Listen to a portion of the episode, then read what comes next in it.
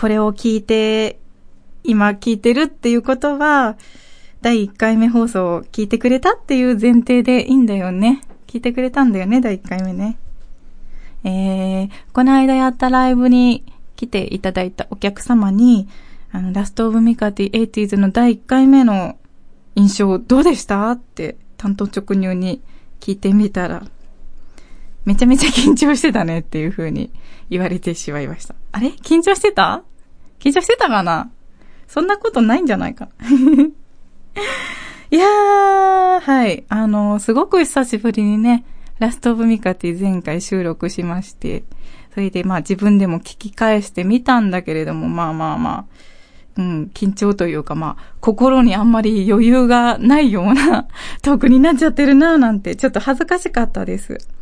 ねで、ラストオブミカティ名物のね、なぜかアルファでいろんな番組さんあって、いろんな番組さんでお便り募集してるのになぜか、ラストオブミカティのところにだけ、迷惑メールが届くんだけれども、なんかね、あの、またエイティーズ始まったら、早速迷惑メールがじゃじゃんってきて、これはやっぱりリスナーにいるとしか思えない。ラストオブミカティ聞いてるリスナーに、迷惑メールのお仕事をしているような人がいるに違いない。やめて。まあね、ここでこうちょっとネタにさせていただいたからいいのかもしれないけど。でもそう、また再開したと同時に迷惑メール届いたっていうのがちょっと私的にびっくりだった。あ、なんかこう、ランダムに送ってるんじゃないんだ。なんか、始まったタイミングで送ってきたっていうことは、あれかな？なんかこう、隠れたメッセージとかあるのかな？すごい偏屈した愛だな、それも。えー、そんな感じの、えー、番組ですけれども、今日も始まります。えー、ラストオブミカティ、エイティーズ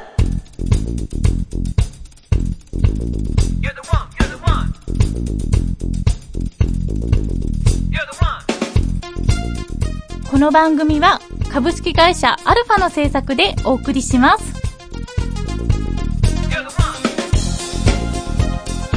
えー、そう、心に余裕がないっていう話の続きね。うん、私、多分、今この話してる瞬間ももしかしたら余裕がちょっとないかもしれない。どうだろう？聞いてる方どう思う？えー、心に余裕がないとね、私の場合は、実はすぐね、字に現れるんだよね。忙しい時とか、こう、ちょっと、なんだろう、焦ってる時とかって、こう、どう頑張っても、綺麗な字が書けなくなっちゃうのね。そう。あとね、もう一個あって、余裕がない時に現れる症状。デスクトップがね、汚くなる。すごいね、あの、うん、今もね、実はちょっと忙しくって、仕事がね。で、あのー、ね、いろんな番組も始まったりしたから、こう、ミカティ結構バタバタと毎日過ごしてるんだけれども、めっちゃめちゃデスクトップ汚い。変なフォルダと変なファイルがもうわーっていっぱいあるの。で、あの、その心の余裕のなさっていうのがこう、やっぱり段階がいくつかあって、で、やっぱどんどんどんどんこう、さらに余裕がなくなってくるとね、フォルダとかファイルの名前がおかしくなるんだよね。わかるかな？とりあえずなんかちょっと保存して残しとこうっていうやつとかの、そのファイルの名前を、とりあえずあの、111.jpeg とか、そういうので保存しちゃうんだけれども、だんだんね、なんか忙しくなると、ちょっと頭おかしくなってきて、えっ、ー、と、なんだろう、新規フォルダの名前とかがね、アイウェオとかサシスセソとかになって、そのうち、パッパッパーとか、こう、ポンポコポンとか、そういう名前を付けたくなるのね、私ね。なんか、ふざけた名前をファイルとかフォルダにつけて、で、それであれですよ。そのうち、こう、上司が、さっとこう、私の席の近くやってきて、あ、ちょっとミカちゃんマシン借りるね、とかって言って、あ、あーっていう間にこう、私の変なデスクトップをね 見られてしまって、あ、ちょっとかわいそうな、かわいそうな感じの人なんだなって思われて。ね。あの、デスクトップとかそういうものってさ、人の性格っていうのがね、すごいよく現れるんじゃないかなって思うんですよ。で、今ね、あの、もうほんと AKB とかいろんなアイドルさんたちが、そのツイッターをやったり、SNS やったりとかで、こう、いろんなね、プライベートとか、あと写真とかね、こう乗っけて、こう、いろんなパーソナルな部分っていうのをね、こう、コンテンツとして公開されてるんだけれども、私的には、アイドルのデスクトップを公開してほしい。あの、篠崎愛ちゃんとか、ひなみ京子ちゃんのデスクトップがすごい見たい。すごい見てみたい。あの、スマホでもいいや、スマホの、あの、ホーム画面でもいいや、どんなアプリインストールしてんのかなとか、すごい気になる。すごい見たい。覗きたい。楽しくなってきちゃった。えー、そんな感じで、ちょっとごめんね。さっきから私ね、マイクにボンボンボンボン iPad ね、ぶつけてんだよ。変な音しちゃってごめん。えーラストオブミカティ 80s、えー、今日は第2回目です。今週も、今週も、今回もよろしくお願いします。オリジナル短編小説を心を込めて朗読いたします。朗読何人5分で聞けるオリジナルストーリー。各週木曜日、ポッドキャストで配信中。ゆっくりと想像するひととき、いかがですか ?Try to the next stage. アルファ。えー、お便りを読ませていただきます。ラジオネームカウントゼロさんからいただきました。ミカティさんこんにちは。ミカティさんのミックスした恋とマシンガン。あれは我々40代の渋谷系にとってとても良かったです。今一度ニコ動でお待ちしていますからかけていただけませんか？ぶっちゃけメカティさんのファンです。これからも頑張ってくださいね。ラジオネームカウントゼロ。ありがとうございます。そうなんですよね。あの、カウントゼロさんは、恋とマシンガン気に入っていただけたようで、Facebook とかでもお便りいただいてて、お便りというかコメントいただけてて、とても嬉しかったです。どうもありがとうございます。さあ、恋とマシンガンね、あれも、あの、私がその、アイドルをこう名乗り始めた頃、直後に結構割とよく歌ってた歌なんで、うん、私の中でも思い出の強い曲であります。実はですね、えー、ニコ生ではさっき同じ話をしてしまったんですけれども、4月の29日に私ライブに出るんですけれども、なんとそれがですね、無料、無料ライブなんですよ。無料で見に行けるっていうアイドルのライブなんですね。で、まあちょっとこれが配信される頃にはもう終わってしまってるんで、ちょっと申し訳ないんですけれども。ね、そしたらあの、ちょうどこういうメッセージもいただけたんで、恋とマシンガンを歌わせていただこうかななんて思ってます。いやー、えーと、実はですね、先々週にもうなるのかな？えー、ニコニコ生放送の、えー、私の、えー、ミカムジークっていう番組が始まりまして、で、そちらに出演させてもらいまして、で、実はそのニコ生が終わった後に、えー、30分ライブがあるんですけれども、とっても久しぶりに、えー、皆さんの前で歌わせていただきました。すごく楽しかったです。なんかね、歌っててもね、な、なんか盛り上がってしまってね、うん、ちょっと、自分の世界に入ってしまって、いやー、なんかすごくいい時間だったな。楽しかったな。うん。えー、これからもちょこちょこね、あのー、秋葉原の紙スペースさんっていう場所で歌ったりなんだり番組やったりしますので、もしもしご興味ございましたら、足を運んでいただけると、ミカティに会いに来てくれると、とてもミカティ嬉しいです。では、えー、次のコーナー行こうかな。次のコーナー、意外と反響があって嬉しい嬉しかったです。では、行きます。キャストオブミカティ、80s。ねえねえ、映画見に行かね。この前も言ったじゃん。別のとこがいい。そんな彼女の無理難題に直面しているあなた、劇場へ遊びに来ませんか？劇場が分かりづらくたって、有名な人が出てこなくたって、大きくなくたってやっていることは同じです。そんな小さな劇場の中身を、ヘンテコトークで紹介しちゃいます。僭越ながら番組内容を変更して、白が演劇情報をお送りします。各週水曜日、ポッドキャストで配信中お芝居、一回見てみない ?Try to the next stage. アルファ。教えてデュアードさんえー、このコーナーは、カセットテープのデュアドさんが、ミカティにいろんなことを教えてくれるコーナーでございます。思ったよりあのー、反響があって私とっても嬉しい。すごい嬉しい。えー、お便り読ませていただきます。えー、三重県の、ヒーサーパッサンニャーさんからいただきました。読みます。ミカティさん、ラストオブミカティ復活おめでとうございます。ありがとう。えー、80s ということで70年代後半から80年代前半に流行したテクノポップを取り上げていただければとと思います。YMO、プラスチックス、歌手などカラフルな衣装を着てシンセサイザーやリズムマシンの機械音ピコピコ派手な音楽でしたね。うん。いいね。嬉しい。すごい嬉しい。こういうお便り来て。やってよかった、ラストオブミカティ。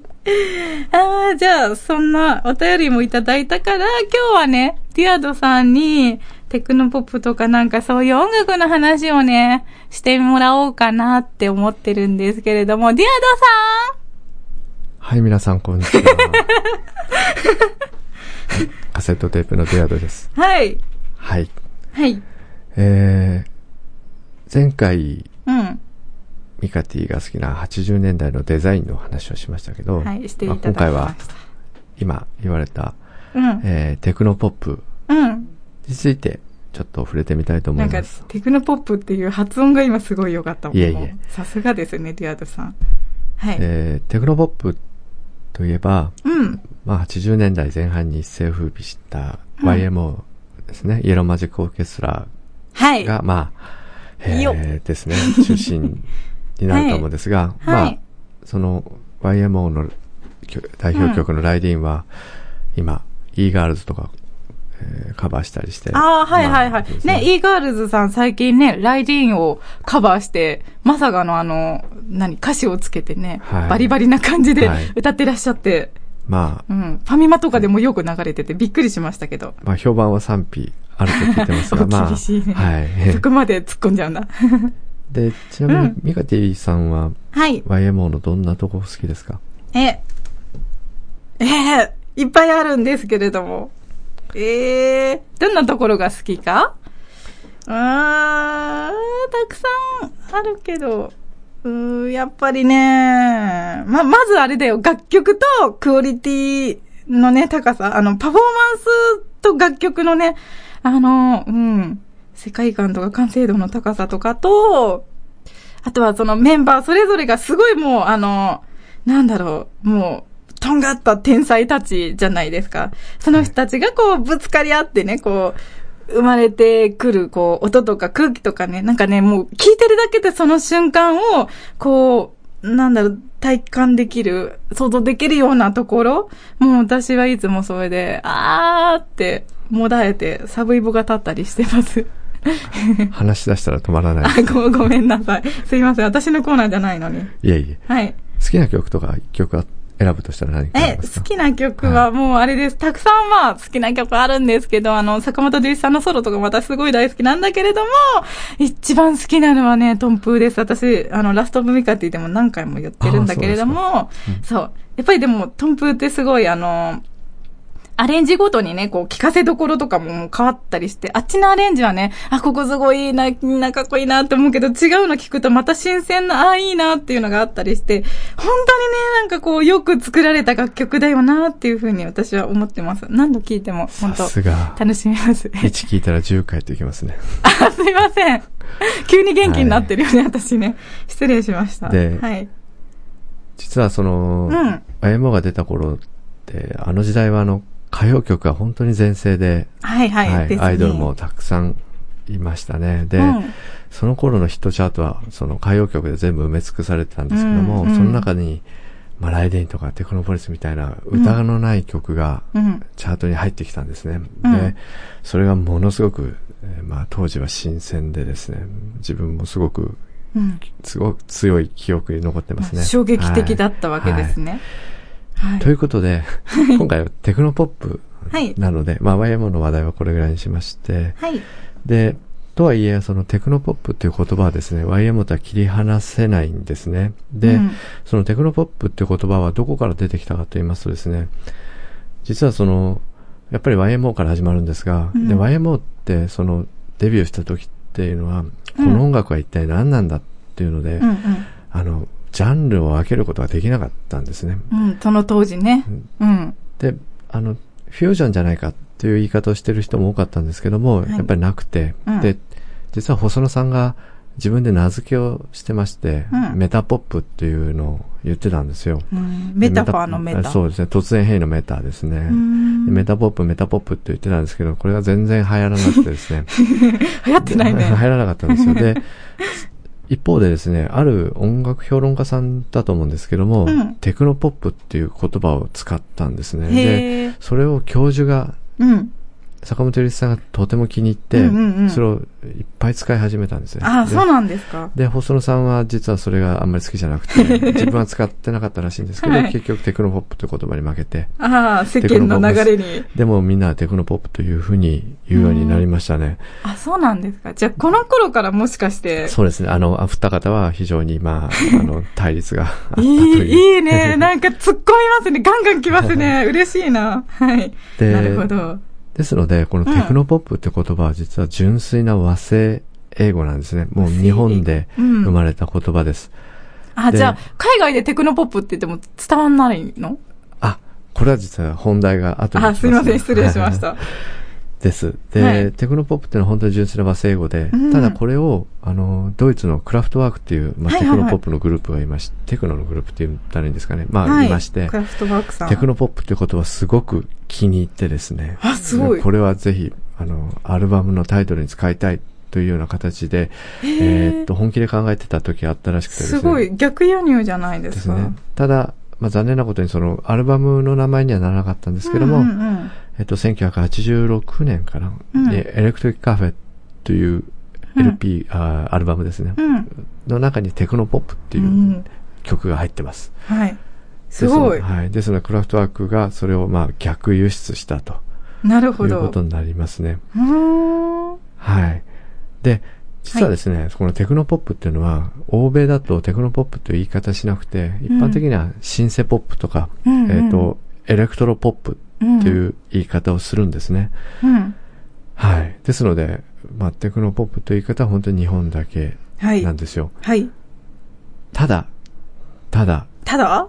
あの、さっきミカティが、うんえっと、言いそうになりましたけども、海外にテクノっていう、あの、音楽の分野があるんですね。うん。これは実は1980年の後半ぐらい、うん1980年の後半ぐらいからうん出てきた音楽で、あの音楽のジャンルなんですけども、はい実はこれは日本でいうテクノポップと全くうん。違う、あの、ゆえんと、えっ、と、なんでしょう、発祥のうん全く流れが違うものなんですね。テクノとテクノポップが全く違うんです、ね。別物。全く別物なんですね。はい。ということで、これ何が別物なのかっていうのは、はい。何ですか？次回のお楽しみということで。あのー嘘なんでいきなりそんな高度な技使ってんの、ディアドさん。はい。ということで、はい。今日、私からのお話はこれであ、そうなの？りということで。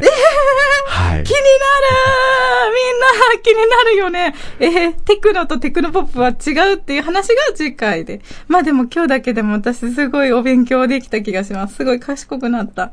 面白いですね。そうなんだ。日本の、えっ、と、音楽評論家さんが使ってたテクノポップっていう単語を、はいえー坂本龍一さんが気に入って積極的にメディアなんかで使っていて、で、そしてクラフトワーク、海を越えてね、クラフトワークのアルバムへと、ええいや、なんか面白いし、ためになるし、素晴らしいコーナーだな ええというわけで、次回に続くそうです。はい。早く次回やろう。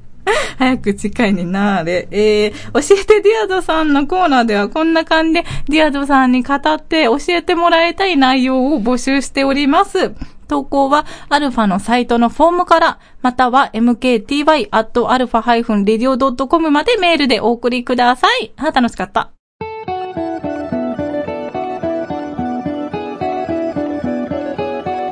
ラストオブミカティ、80s。お便りいただきました。読ませていただきます。えー、TMC さんからいただきました。以前からたくさんお便りいただいてます。ありがとうございます。読みます。お久しぶりです。TMC と申します。復活第1回配信拝見しました。前のシーズンも楽しかったんですが、確実にグレードアップしてますね。嬉しい。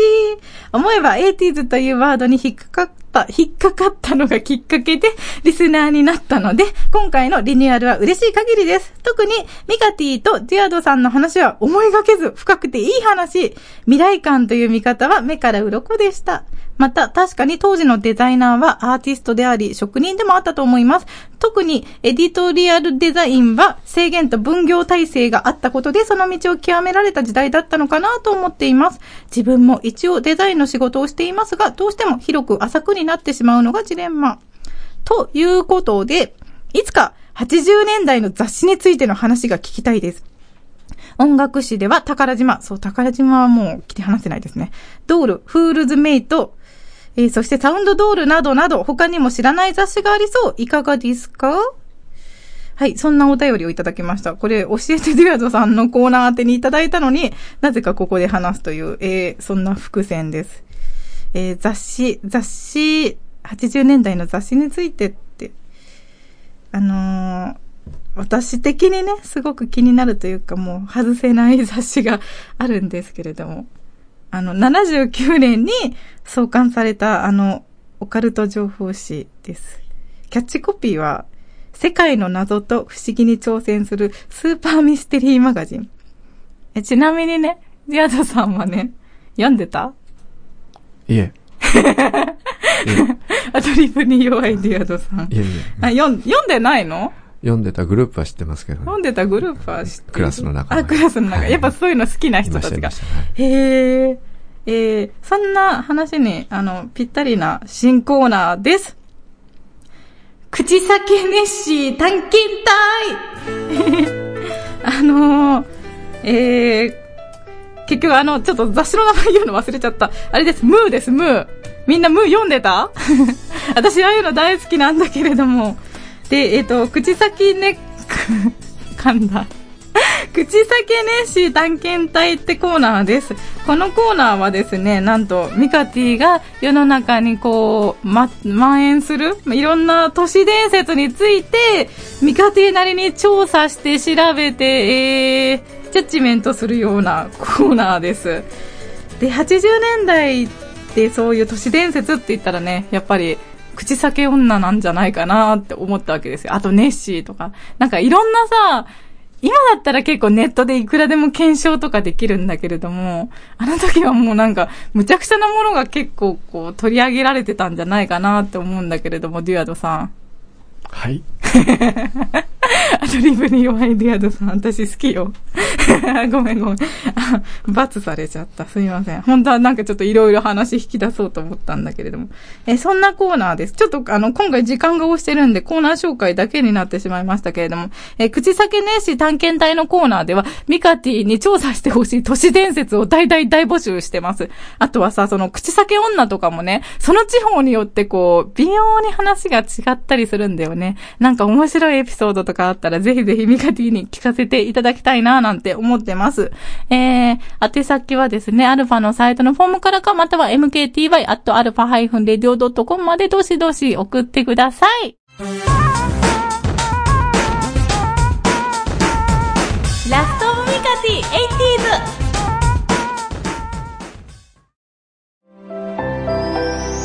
こんにちは、ゆっきーです。いつも頑張っているあなたに5分間のリラックスタイムをお届けします。これを聞いてゆっくりお休みしましょう。川手ゆき子の眠くなる話。各週火曜日、ブログとポッドキャストで配信中。では、おやすみなさい。Try to the next stage. Alpha. えー、この間ね、そのラストオブミカティ 80s が始まったわけですけれども、私ね、もう一つ番組を始めさせていただいてまして、えーニコニコ生放送だけの番組なんですけれども、えー秋葉原神チャンネルという、えーニコニコ生放送のチャンネルから、ミカムジークという、えー私の冠番組を30分、毎週火曜日の7時15分からお届けしております。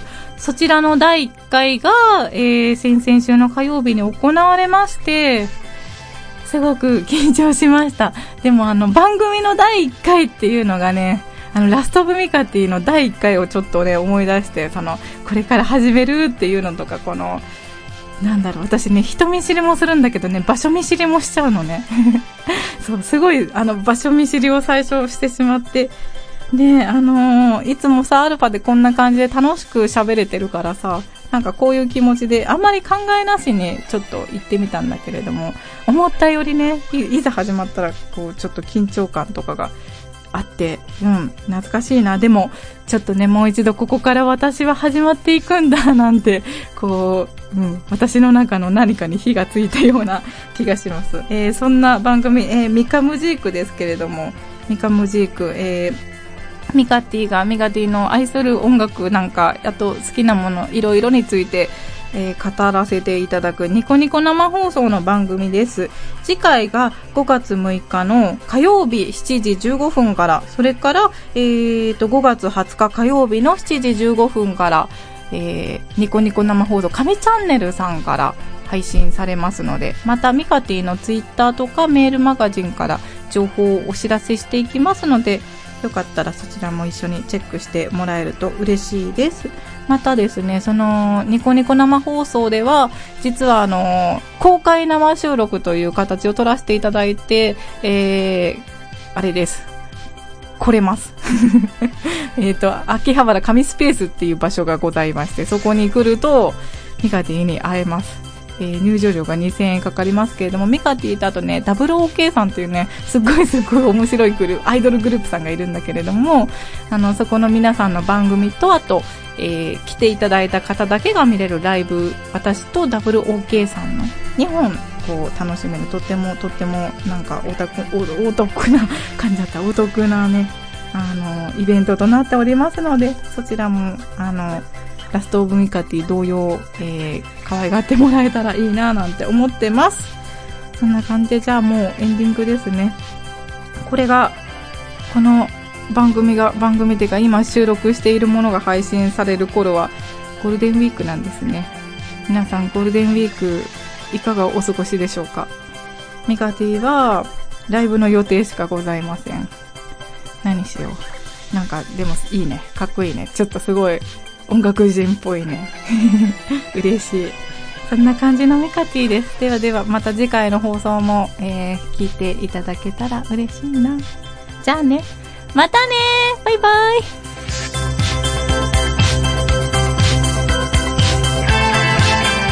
この番組は株式会社アルファの制作でお送りしました。